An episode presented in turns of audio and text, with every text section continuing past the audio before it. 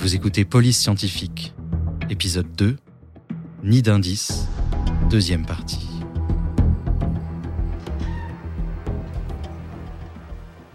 Les révélations que nous font les insectes peuvent fournir des informations importantes sur certains homicides. Pour les enquêteurs d'une banlieue d'Indianapolis, seuls les insectes pouvaient donner un sens à trois morts mystérieuses. Les insectes se comptent par milliards et sont sans contredit la plus grande famille du règne animal sur Terre. James Kastner est biologiste en Floride. Il étudie les insectes depuis 25 ans et constate que sa spécialité est en perpétuelle évolution. Il y a environ 10 ans, nous estimions le nombre d'espèces d'insectes dans le monde à 2 ou 3 millions. Mais récemment, une étude a été faite dans les forêts tropicales et on estime maintenant que le nombre total d'espèces se situe entre 30 et 40 millions.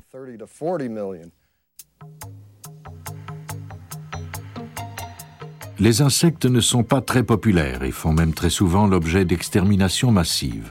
Ils sont reconnus pour propager la maladie, détruire les récoltes et enfin rendre notre existence misérable. Pourtant, sans les insectes carnivores, les carcasses d'animaux morts pourriraient sur place et engendreraient la prolifération de bactéries. Les insectes ne sont pas répugnants pour tout le monde l'étude des insectes et autres formes de vie primitive est une science ancienne qui suscite de plus en plus d'intérêt et peut fournir de précieuses informations. L'entomologiste légiste Jason Bird croit que les insectes ont beaucoup à nous enseigner. L'entomologie judiciaire existe en Chine depuis le XIIIe siècle. Elle s'est par la suite répandue en Europe, puis en Australie et elle a mis beaucoup plus de temps à être acceptée aux États-Unis. Elle n'a commencé vraiment que depuis les années 50 et n'a connu un réel essor que depuis les dix dernières années. Malgré l'apport réel de l'entomologie à la criminalistique, elle ne suscite pas autant l'intérêt des étudiants que la médecine ou le droit. Il y a très peu d'entomologistes légistes aux États-Unis. Quelques dizaines de spécialistes seulement participent à des enquêtes d'homicide partout dans ce pays. En majorité, les gens ne perçoivent pas les insectes comme des collaborateurs, mais plutôt comme un fléau. Malheureusement, la plupart des gens considèrent les insectes comme des créatures dégoûtantes et ils les craignent. James Kastner, biologiste tropical. C'est un préjugé culturel, et cela démontre que les gens ignorent ce que sont vraiment les insectes. N'importe quel individu qui prendrait le temps d'étudier les insectes, ainsi que leur mode de vie, serait fasciné par leur comportement et finirait par être séduit par eux. Les avantages sont nombreux pour les spécialistes qui sont prêts à surmonter leur répugnance. Les insectes apportent de nouvelles façons de faire aboutir une enquête. C'est en tout cas ce que croit l'entomologiste Neil Haskell, qui est venu aujourd'hui à Wilmington, en Caroline du Nord. Sa mission est simple faire connaître le monde des insectes et favoriser l'essor de l'entomologie au sein de la criminalistique. Mon but principal est de familiariser le personnel policier, les enquêteurs en homicide, les coronaires et le corps médical au monde des insectes et de leur faire comprendre l'importance des indices entomologiques lors de l'enquête d'un homicide. Je veux ensuite apprendre à ces mêmes enquêteurs comment reconnaître et recueillir les bons spécimens, et ensuite comment les conserver, les expédier et les soumettre à un entomologiste qualifié pour qu'il procède à l'analyse.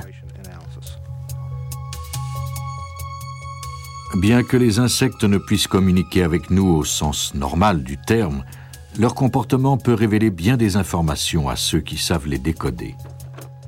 Haskell utilise des cochons morts comme cobayes pour familiariser le personnel policier à l'entomologie judiciaire. Lors de séances d'entraînement, il recrée les conditions du milieu ambiant avec le plus de réalisme possible. Il dissimule les cobayes sous les broussailles, un peu comme s'il s'agissait d'un cadavre. Ces porcs sont disposés afin d'attirer les insectes charognards qui sont présents dans presque tous les milieux. Nous avons réussi parce que nous savons que sous ces carcasses se trouvent des larves de mouches et que nous aurions découvert les mêmes insectes sous un humain qui se serait trouvé au même endroit depuis un certain temps.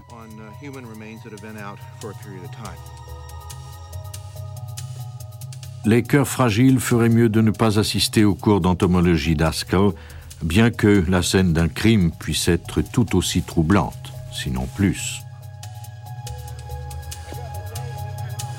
C'est maintenant le temps de la deuxième leçon, la collecte des asticots. Nous recueillons certains asticots comme échantillons témoins. Une autre partie des asticots consiste en un échantillon de spécimens vivants. Pour les nourrir, nous utilisons un foie de bœuf que nous avons nommé hôtel à asticots. Nous plaçons 15 à 25 asticots à l'intérieur de ce foie, nous le refermons et le plaçons dans un contenant afin de les laisser se développer. Nous surveillons ensuite leur développement quotidien. Lorsqu'ils sont devenus adultes, nous pouvons alors les identifier de façon formelle. Les mouches femelles sont les premières à arriver sur un cadavre. Si un être vivant meurt, elles le découvriront. Lorsque les femelles se retrouvent sur un corps en décomposition, elles ont une période de ponte très intense. Les asticots sont le résultat de l'attirance des mouches par les odeurs chimiques qui émanent d'un corps. Depuis des siècles, l'évolution a permis aux mouches de choisir cette nourriture précise que sont les tissus en décomposition des animaux morts.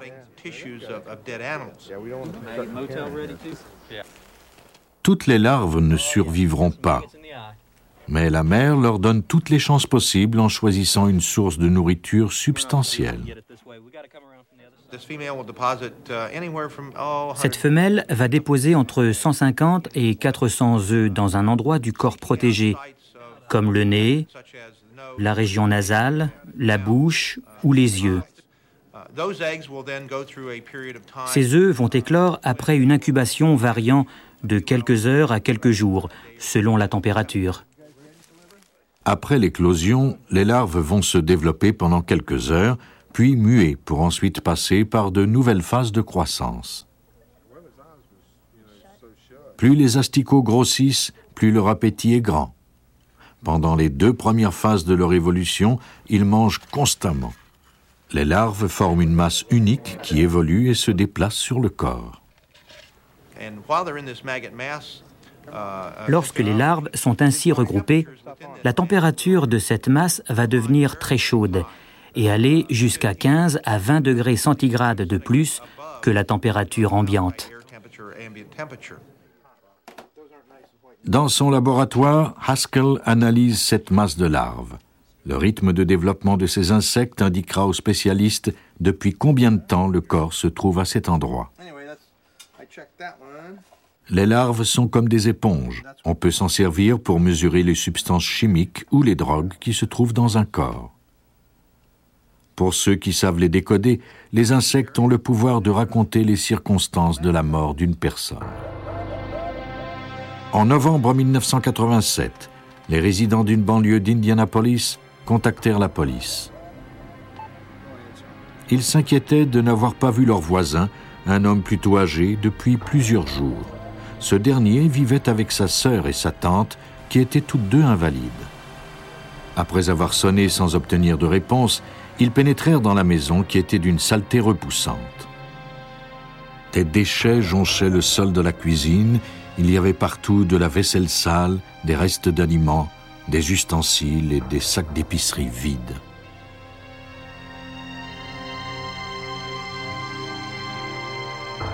Dans le garage se trouvaient des sacs d'aliments en décomposition.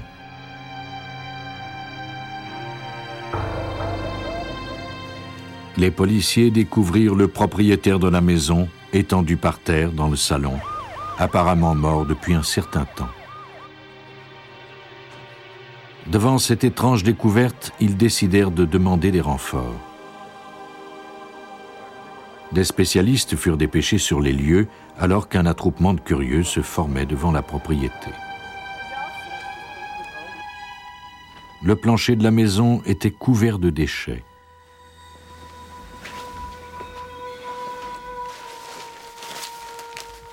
Quel genre d'individu pouvait vivre de cette façon? Les enquêteurs inspectèrent minutieusement chaque pièce de la maison. Leur enquête prit soudain une tournure encore plus sordide. À leur plus grande consternation, ils découvrirent deux femmes momifiées dans les chambres à l'arrière de la maison. La cause de leur mort était inconnue, mais les enquêteurs décidèrent de traiter cette affaire comme s'il s'agissait d'un homicide. Le sergent Reggie Roney se rappelle de cette macabre découverte. Nous avons enquêté comme s'il s'agissait d'un homicide, car nous ne savions pas encore ce qui s'était passé. Et la première chose que j'ai vue, c'est un corps qui en fait n'en était plus un. Il ne restait que les vêtements qui couvraient une espèce de momie étendue sur le lit. J'ai ensuite aperçu un bonnet de nuit, comme en portent souvent les personnes âgées, et puis des draps. J'ai alors remarqué que tous les fluides corporels avaient été absorbés par le matelas et qu'il ne restait plus que cette momie squelettique.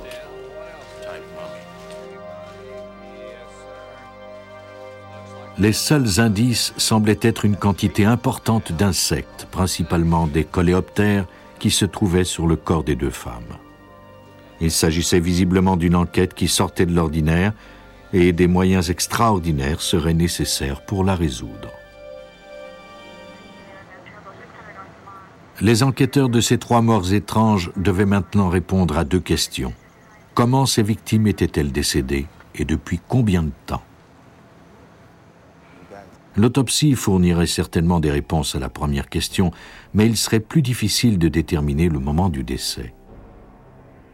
Sur la scène du crime, les détectives consignaient chaque indice qu'ils découvraient, notamment plusieurs mouches mortes et des carapaces séchées de coléoptères.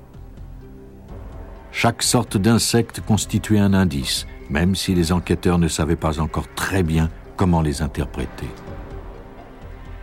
Ils recueillirent également des échantillons d'une matière fibreuse de couleur brune qu'ils avaient découverte près des deux corps. Déconcertés par leur découverte, ils firent appel au service d'un entomologiste légiste. C'est Neil Haskell qui fut contacté pour leur venir en aide. À la morgue, lors de l'autopsie, il rencontra les membres de l'équipe scientifique du laboratoire médico-légal de l'Université d'Indiana.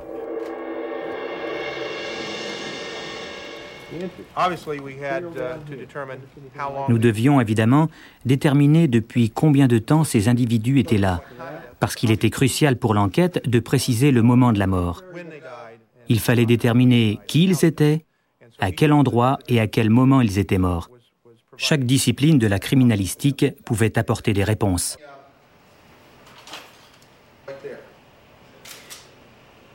Le rôle de Haskell consistait à identifier les espèces d'insectes qui se trouvaient sur les corps des deux femmes. Il remarqua une différence étrange entre les deux momies. La peau du visage de l'une d'elles était séchée mais pratiquement intacte, alors que l'autre n'en avait plus du tout. Il recueillit de nombreuses enveloppes d'insectes sur la deuxième momie. Il savait que ces enveloppes, ou pupes, provenaient des mouches qui avaient atteint leur maturité. Pourtant, la première momie n'avait été touchée que par des coléoptères. Comment pouvait-on expliquer cette différence? La décomposition d'un corps attire presque immédiatement les mouches pondeuses. Mais la présence de chair sur le visage de l'une des momies indiquait que les mouches l'avaient totalement ignorée le développement des insectes est étroitement lié aux variations de température et aux changements de saison. Haskell pressentait que la température avait joué un rôle important. Afin de recueillir le plus d'informations possible, il inspecta la maison où les corps avaient été découverts. Il découvrit des enveloppes de coléoptères dans les deux chambres, mais dans l'une d'elles se trouvait également une grande quantité de coléoptères morts il y recueillit des spécimens de trois espèces différentes.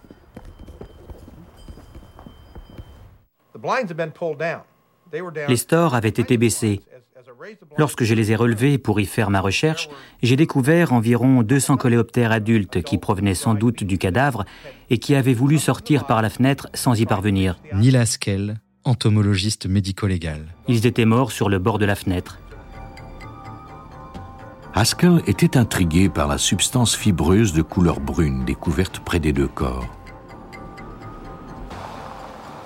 Il avait d'abord cru qu'il s'agissait d'une sorte de champignon. Puis, il s'était souvenu avoir entendu dire qu'une matière semblable avait été découverte sur un corps à Copenhague, au Danemark, en 1962. Il rapporta la substance à son laboratoire pour l'examiner sous un microscope. Il arriva à la même conclusion que ses collègues de Copenhague. Il s'agissait d'excréments de larves de coléoptères. Ces excréments sont parfois découverts près de cadavres dont la momification a été très lente.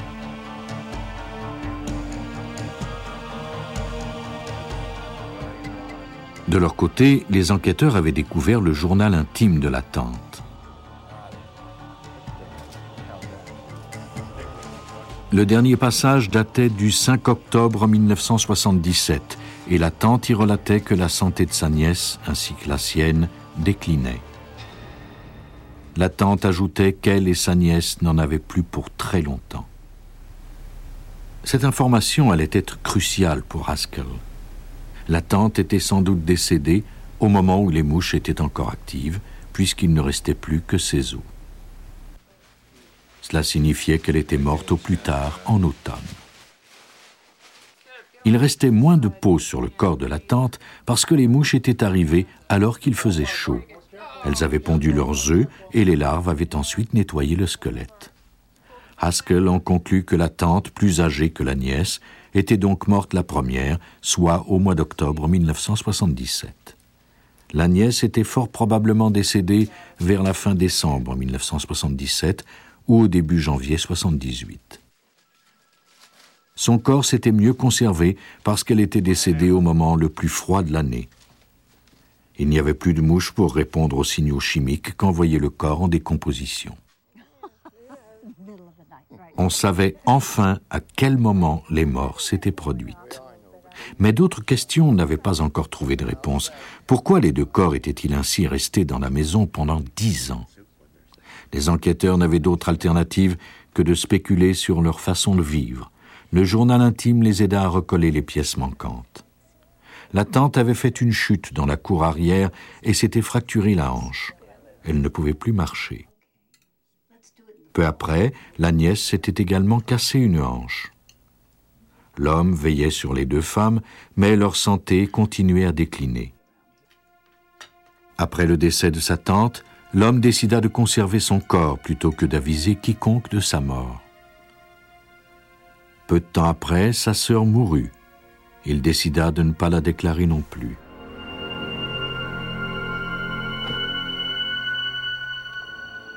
Il parvint à cacher son secret pendant dix ans.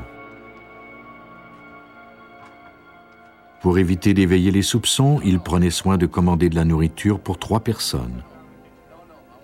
Il ne voulait pas que le livreur entre dans la maison, craignant sans doute qu'il perçoive l'odeur étrange.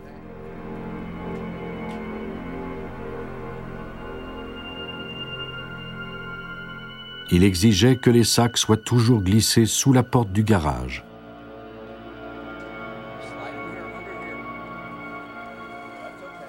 Cela expliquait la présence de sacs à provisions en décomposition découverts à cet endroit.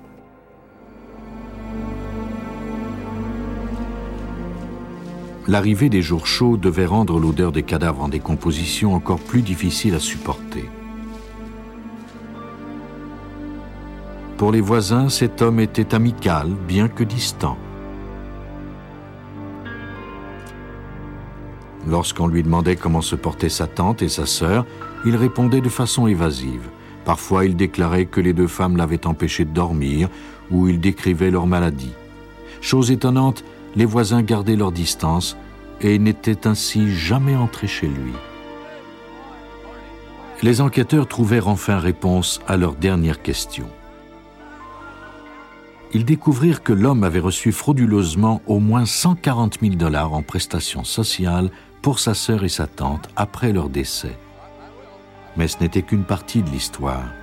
Sa décision de conserver les corps était probablement motivée plus par la compassion que par l'appât du gain. Il s'est occupé d'elle pendant si longtemps, 24 heures sur 24 tous les jours. Je crois qu'il n'a jamais pu laisser partir ces femmes qu'il aimait.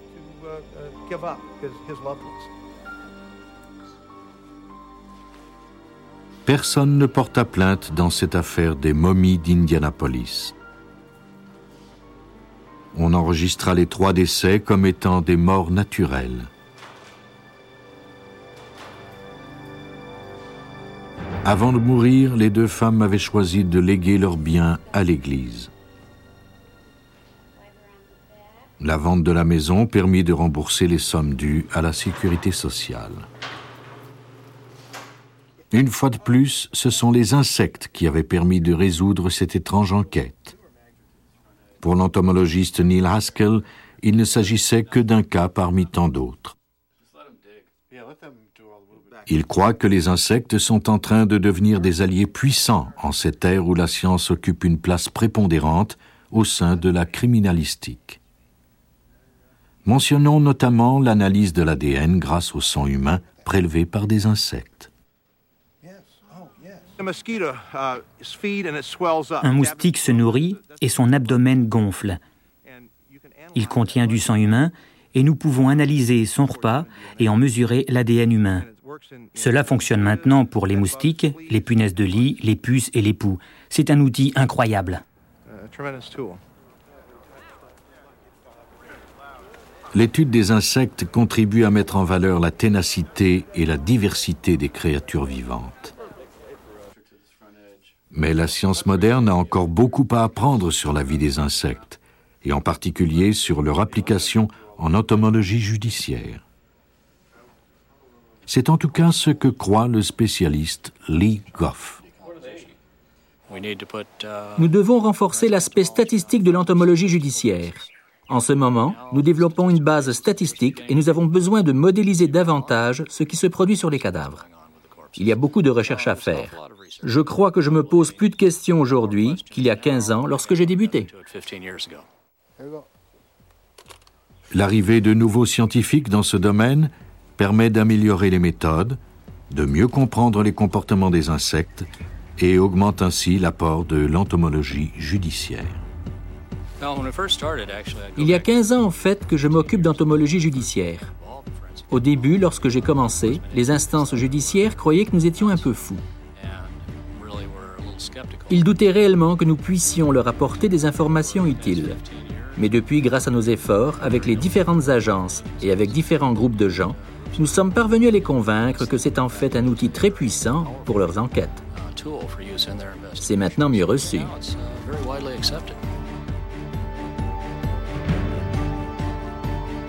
En dépit de l'évolution technologique, les méthodes les plus simples sont encore souvent les plus efficaces. Parfois même, les ressources les plus inattendues sont les plus fiables. Lentement, les enquêteurs en homicide sont forcés de constater l'importance de la contribution des témoins les plus petits, les insectes.